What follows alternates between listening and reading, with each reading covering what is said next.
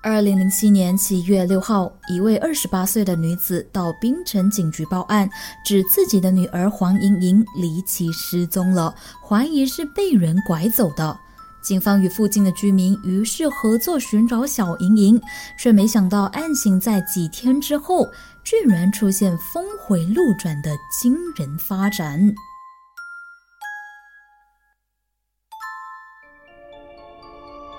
悬人。悬氏，悬疑馆。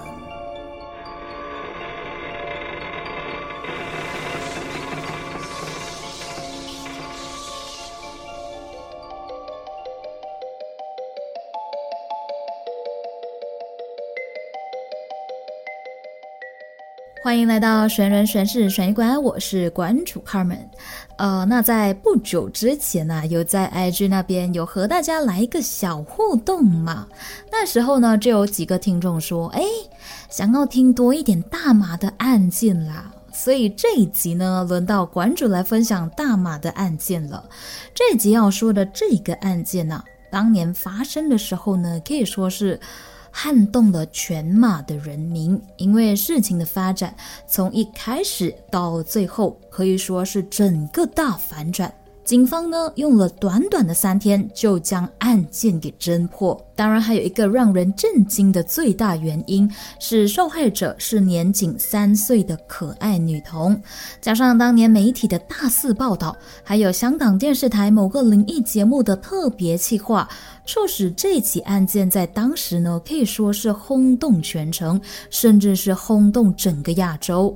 每个大马人、香港人、澳门人在空闲的时候都会谈论的一个社会新闻，而它，正确来说，也可以算是一宗悬案，因为找不到全尸，被告呢也还没有被定罪，而且小死者被杀害的原因也成谜。他就是蛮多人 DM 进来说想要听的小莹莹遇害烧尸案。馆主在这里呢就不说这么多了，我们立刻进故事，带大家来了解一下这个你听了会有一点揪心的案件——马来西亚小莹莹遇害烧尸案。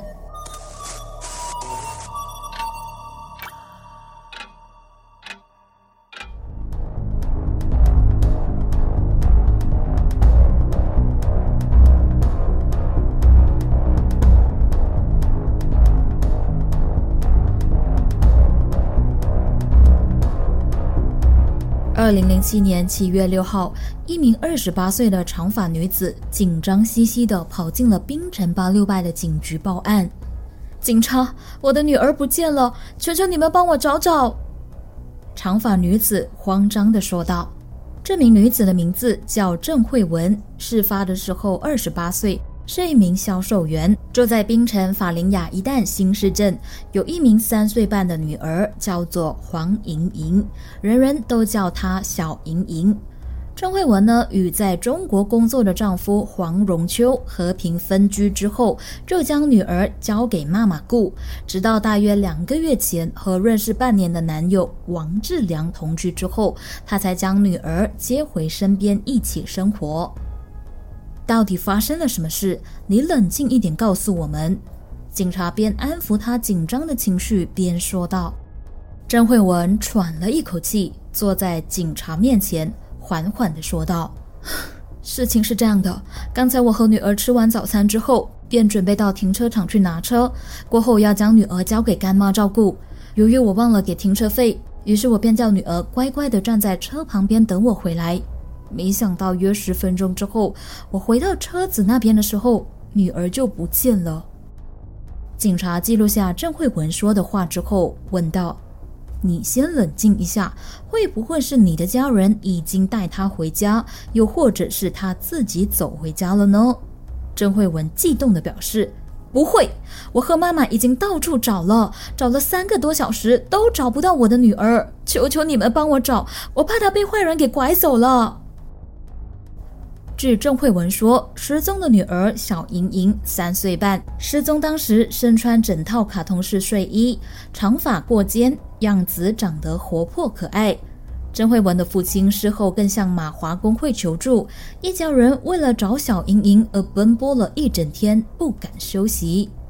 隔天，马华滨州妇女组连同郑慧文以及她的家人一起召开记者会。郑慧文戴着墨镜，在记者会上声泪俱下，哭得很凄惨，要求社会人士帮她找回失踪的女儿小莹莹。事情传开之后，轰动了整个冰城，各界人士都纷纷的发起寻人行动，去帮助寻找这名可爱的女童小莹莹。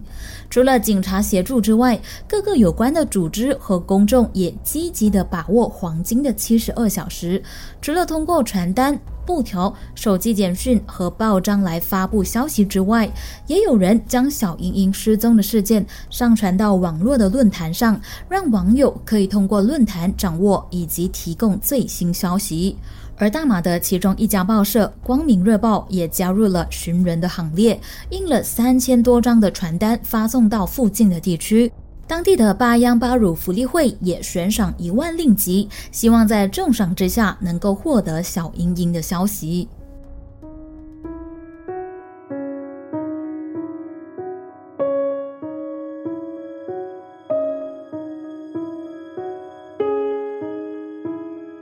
很快的来到了小莹莹失踪的第三天，依然没有她的消息。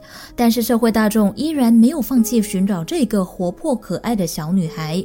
她的母亲郑慧文则在男友王志良和母亲的陪同下，继续派发寻人传单，誓不放弃任何一个寻找的机会。尤其是郑慧文的男朋友王志良，就算小莹莹不是他亲生的，他依然很落力的帮忙寻找。另一边厢，警方也积极投入这宗小孩失踪的调查工作。经过排查之后，发现小莹莹失踪的整个过程疑点重重，怀疑案件另有内情。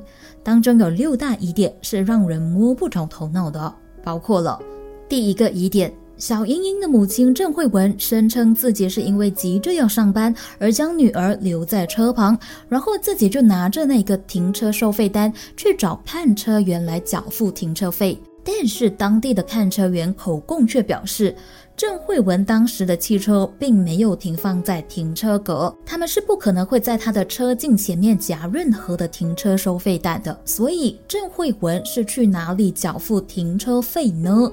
这就衍生出第二个疑点了。根本没有什么停车收费单的话，那郑慧文是为了什么要将女儿留在车旁，然后离开呢？而且还要离开十分钟左右，这个举动确实让人有点摸不着头脑。那第三个疑点，好的，我们姑且相信郑慧文真的有收到那个停车收费单，并且她真的是有去缴付这个停车费。但被查问到要出示停车收费单据的时候呢，郑慧文却声称，因为女儿突然失踪了，她在不知所措的情况下，不小心将单据给弄丢了。这张关键性的单据丢失，就使她的口供开始变得没有这么可靠了。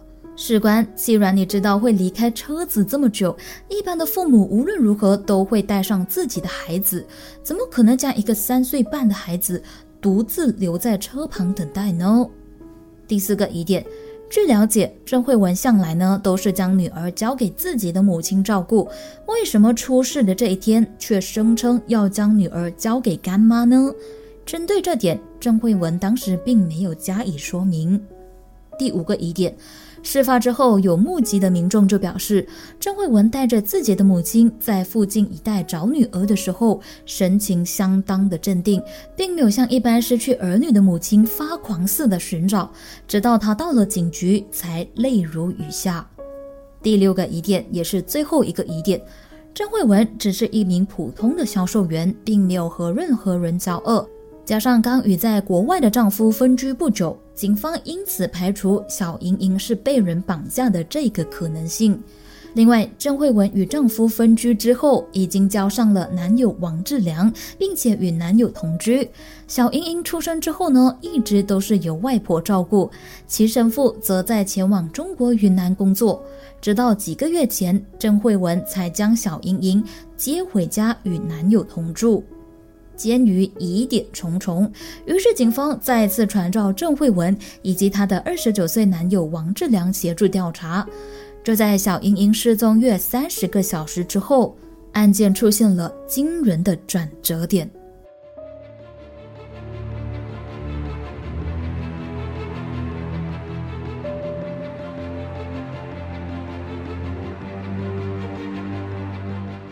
警方发现郑慧文和同居男友王志良的口供有明显的问题。就在警方一再盘问之下，郑慧文心里的防线被攻破，她承受不住良心的责备，供出了事情的真相。原来整个寻人启事都是他们两人自导自演的悲剧。女儿小莹莹早在七月五号就死了。让这起轰动全马的失踪案瞬间出现大逆转，成了手法残忍的谋杀案。他表示，杀死他女儿的人，正正就是他的同居男友王志良。他在当天下班之后，发现女儿没了心跳，在男友的教唆之下，将女儿肢解，并且连夜购买汽油到坟场烧尸，接着将尸体的残骸丢弃在多个不同的地方。第二天早上，再到警察局谎报女儿失踪，企图掩盖事情的真相。警方随后逮捕了两人，并将两人先后带到案发附近的地方去搜寻证据和尸体，结果被警方分别在五个地点，包括嫌犯住家。垃圾房、河边等地寻获疑似小莹莹的骨头和残骸，以及一些被烧焦的衣服。同时，也在附近一个坟场的坟墓前发现了烧尸所留下的烧焦痕迹。但是，由于部分的残骸找不回，无法复原整具尸骸。此外，警方在检验嫌犯王志良的尿液中发现，他的尿液里面含有大麻和冰毒的成分，因此警方不排除王志良是在极其亢奋的情况下杀死小莹莹。而探员也相信，小莹莹被杀的第一现场应该就是两人同居的公寓单位内。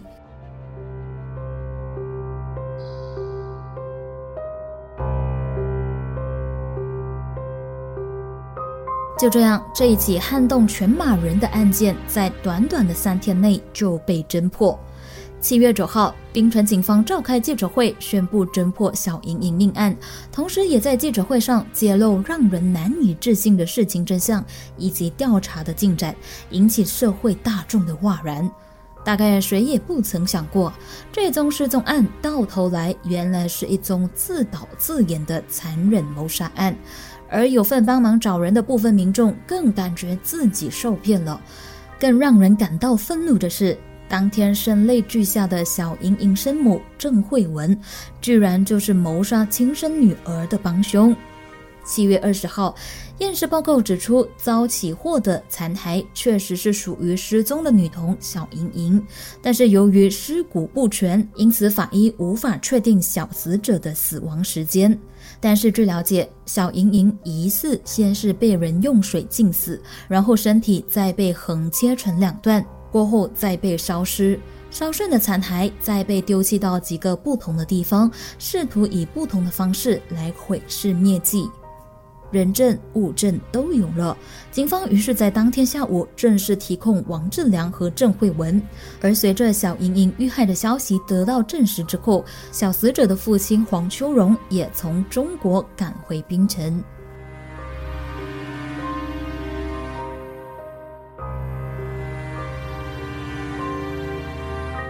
发十四天后。这宗错综复杂的杀童案终于被带上法庭，王志良被控谋杀罪，将面对死刑；而郑慧文则因隐瞒事实而被控蓄意提供虚假情报。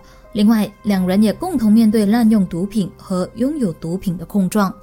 当时有许多民众知道嫌犯会在法庭现身之后，纷纷涌到法庭去围观。不少人看见嫌犯离开法庭时，怒火中烧，痛骂他们的行为禽兽不如，连自己的女儿也杀死等等。张慧文当时在警车上，更是憔悴忧伤的哭倒在王志良的身上，被当时不少媒体拍下，成了经典的一幕。这里先插播一下嫌犯王志良这一号人物。王志良，案发时二十九岁。根据大马报社、光明日报的报道指出，王志良曾经结过婚，并育有两名孩子。不过，这段婚姻只维持了几年就离婚收场。他家附近的居民就表示，王志良从小就和祖父母一起同住。他在小学毕业不久之后，便从住家搬到外面去住，不到二十岁便与前妻结婚。部分的邻居在当时还受邀出席他的婚礼。邻居们还透露。王志良曾经从事拖车和其他的散工，疏离的家庭和邻里关系令他的成长背景增添神秘。而他也在几年前与父亲脱离父子关系，在与前妻离婚之后，就认识了小死者的母亲郑慧文。两人同居的公寓附近居民就表示，王志良和郑慧文为人有点安静孤僻，不爱与邻居打交道。因此，大家对他们的认识不深，再加上他们刚搬来不久，屋子里面也是很安静的，没有电视、小孩哭闹或者是吵架的声音。对于他们在屋内杀害自己的小孩，都感到相当的错愕。此外，有媒体曾经报道，王志良在担任某娱乐中心的经理时，也曾因为发生过争执事件而留有案底。报道指出，王志良在接受警方录取口供的期间，没有说明自己谋杀小死者黄莹莹，并表示小死者是在不小心的情况下溺毙，并不是他故意用水浸死他。那案发当时究竟是什么的一个情况呢？我在翻查网络上的资料的时候，发现有网友就曾经爆料说出嫌犯犯案的过程。至于可信度是多少，就真的见仁见智。毕竟这个说法是没有被警方证实的。不过也在这里和大家分享一下，大家就当做故事来听听吧。有网友就指出，根据可靠消息，小英英被母亲郑慧文接回家住之后呢，由于不习惯新环境和不敢单独睡觉而时常哭闹，因为时常干扰到王志良和郑慧文二人世界，因此惹怒了王志良，进而遭到毒手。据了解，案发当时负责照顾他的是嫌犯王志良。他因为失业，所以一直在家无所事事。于是郑慧文就将女儿交给男友照顾，以便自己可以安心出外工作。就在事发当天，郑慧文出外工作，留在家中的王志良疑似吸毒之后，将小莹莹带进了浴室。相信是为了要发泄累积多时的怒气，王志良疑似将小莹莹浸入水缸里，然后就自己离开。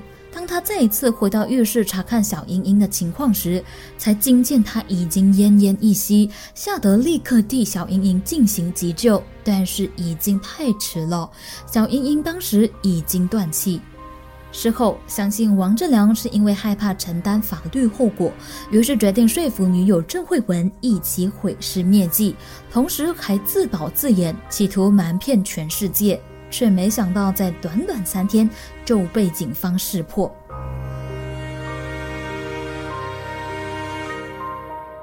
然而，隔年的二月十八号，却传来一个惊人的消息：被告王志良于当天下午四点被发现在槟城监狱中心的单人囚禁室中，以毛巾上吊自杀，寻死动机不明。消息透露，王志良在自杀前一两天，因为情绪不稳定而被送入了监狱医疗中心旁的单人囚禁室，他不时会独自流泪和哽咽。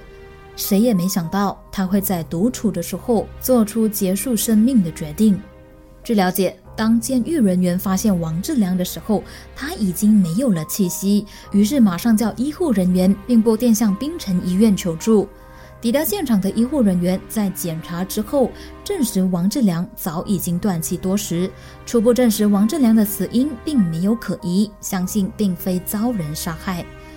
随着这起案件的被告王志良在监狱中上吊自杀身亡之后，促使这起命案因为没有被告而被撤销。这也意味着王志良所涉及的谋杀、拥有毒品和吸毒等案都告一段落，而小死者的骸骨也必须立即归还给死者的家属。顺道一提，王志良从被捕入狱到身亡前的这段期间，他的家人都从来没有出现探望过他。就这样，这起残忍的女童肢解烧尸案，随着被告的自杀，也成了一起悬案。犯案动机是什么？犯案过程真的有如我们刚刚提到网友爆料的那样吗？已经没有人能够一一的交代清楚了。因为罪未定，案件仍然在查，在法律上，王志良正确来说还不算是一个罪犯，顶多也只是一个嫌疑犯。虽然在民众的心目中，几乎可以肯定他就是杀人犯了。至于郑慧文，根据新闻报道，他因为提供虚假情报，企图混淆警方的办案方向，被法庭判决签保守行为三年。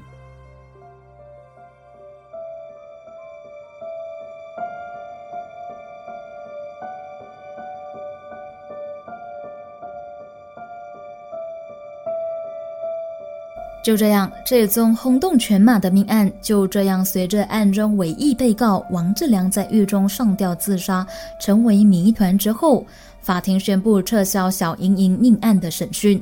警方也在事后将小莹莹的骨灰交还给她的亲生父母，以便做法事之后撒入大海，让小小的亡魂得以安息。小莹莹的生父黄荣秋事后在接受媒体访问时，哭红双眼表示。他不想遭到烧尸的女儿再一次承受火葬的痛苦，于是决定将女儿的骨灰撒入海中。至于前妻对王志良的纵容行为，他也表示难以原谅。另外，这里也为大家整理当年发生过的一些小插曲，不晓得大家会相信报梦这件事情吗？话说，在小莹莹失踪之后，也就是郑慧文向马华工会求助寻找女儿小莹莹的前几天，一手将小莹莹带大的外婆王世华表示，她曾经梦见宝贝外孙小莹莹身穿着白色睡衣出现在眼前，默默无言地站着望向她。那个梦境的内容十分的清晰，让她马上惊醒，难以再入睡。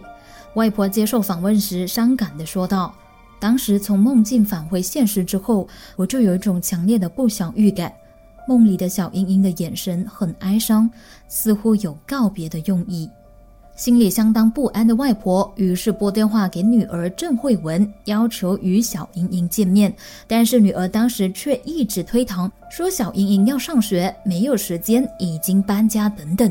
之后才告诉她说，小莹莹失踪了。”同时，他也指出，小莹莹出生以来呢，就和他们同住，直到一两个月前，女儿认识了被告王志良，并同居之后，向他表示想要尝试自己照顾女儿，他们才将小莹莹交回给女儿。没想到，就发生了这一起悲剧。另外一个关于报梦的小插曲，就是在案发的四年后，小莹莹曾经多次报梦给三姨婆。弱小的他一直哭泣，说下面很冷，他过得很不好，希望有一个灵位让家人去膜拜。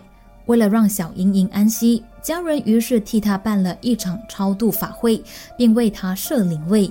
最神奇的是，小莹莹在梦中告诉姨婆说，四年前基福山庄已经留了一个骨灰位子给她。姨婆于是决定问神，没想到的是，神明居然就说出小莹莹在梦中告诉她的话。于是他们决定联络基福山庄的负责人，确定当初留给小莹莹的骨灰位还获得保留之后，就为小莹莹举办了一场法会。无独有偶的是，小英英的灵位与之前在冰城大三角被意外烧死的三姐弟，以及因为吃肉骨茶被啃死的男童为邻。继福山庄的这项安排，像是要让小英英在黄泉路上有朋友相伴。同时间，三姨婆也告诉记者说，她位于吉隆坡住家的邻居女佣曾经和她说，时常会看见一名身穿粉红色衣服的小女孩站在她的家门外哭泣。三姨婆事后才想起，当年家人曾经烧过一件粉红衣服给小莹莹，相信女佣看见的应该就是想要托梦的小莹莹。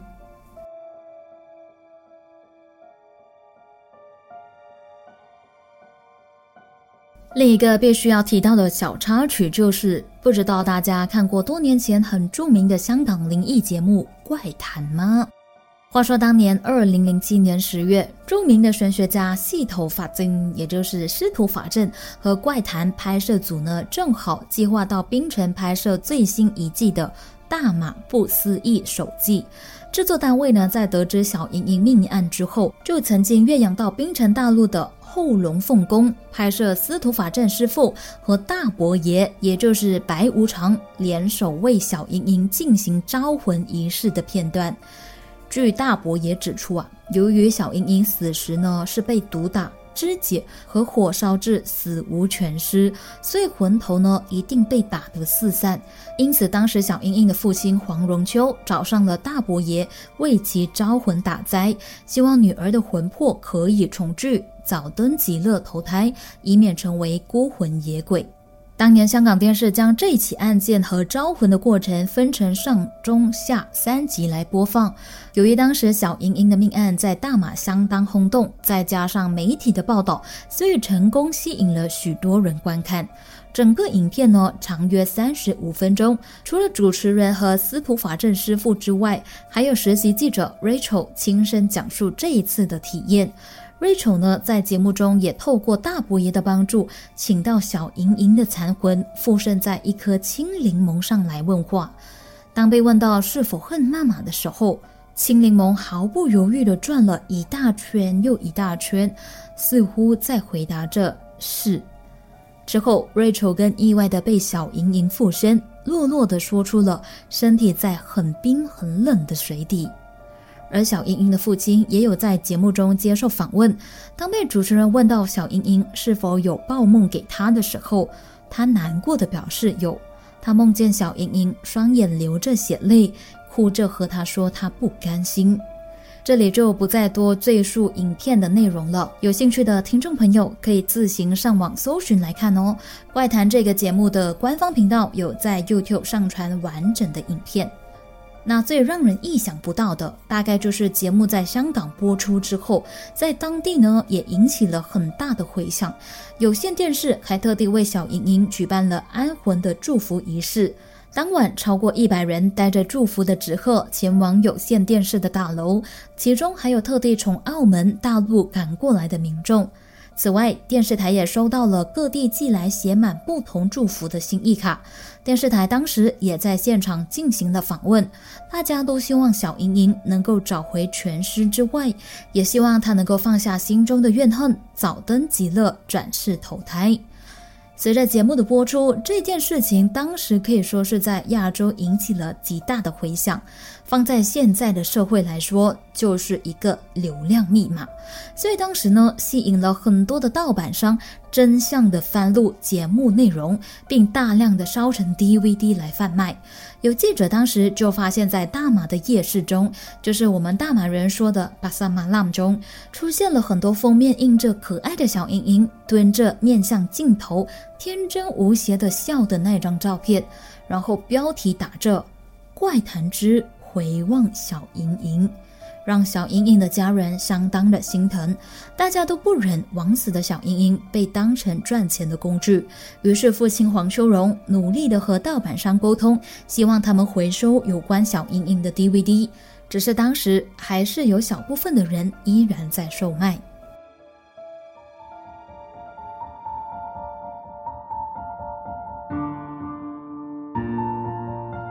还记得这起轰动大马的伦理惨案发生的时候，我在念高中。当时呢，真的是每家每户的人都在关注这一则新闻呢。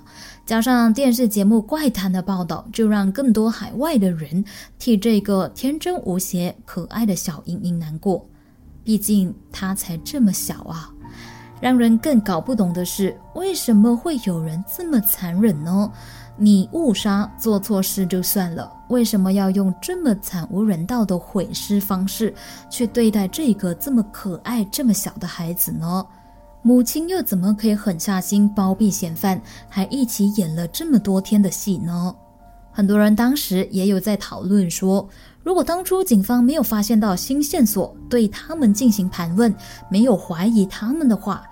小莹莹的母亲是否还会因为良心过意不去，将一切都给供出来呢？这起案件真的越说越悲伤啊，需要多一点的时间去平复一下心情。不知道听完故事的你，是否也和馆主的心情一样沉重呢？无论如何，事情也过了这么多年了，逝者已矣，生者如斯。希望小莹莹已经魂归净土，早登极乐，做个不再有痛苦的小天使，而她的家人也能放下过去，好好的坚强生活。接下来要转换一下心情，因为到了要唱名感谢我们的赞助听众朋友们啦。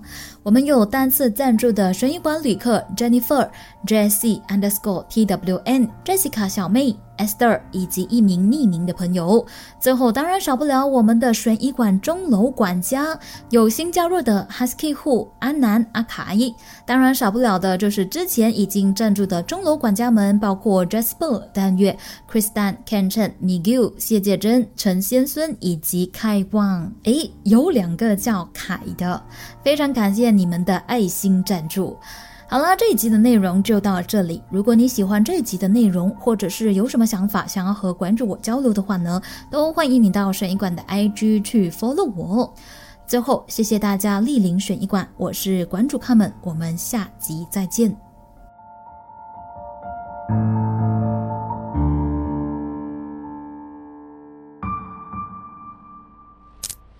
下集预告。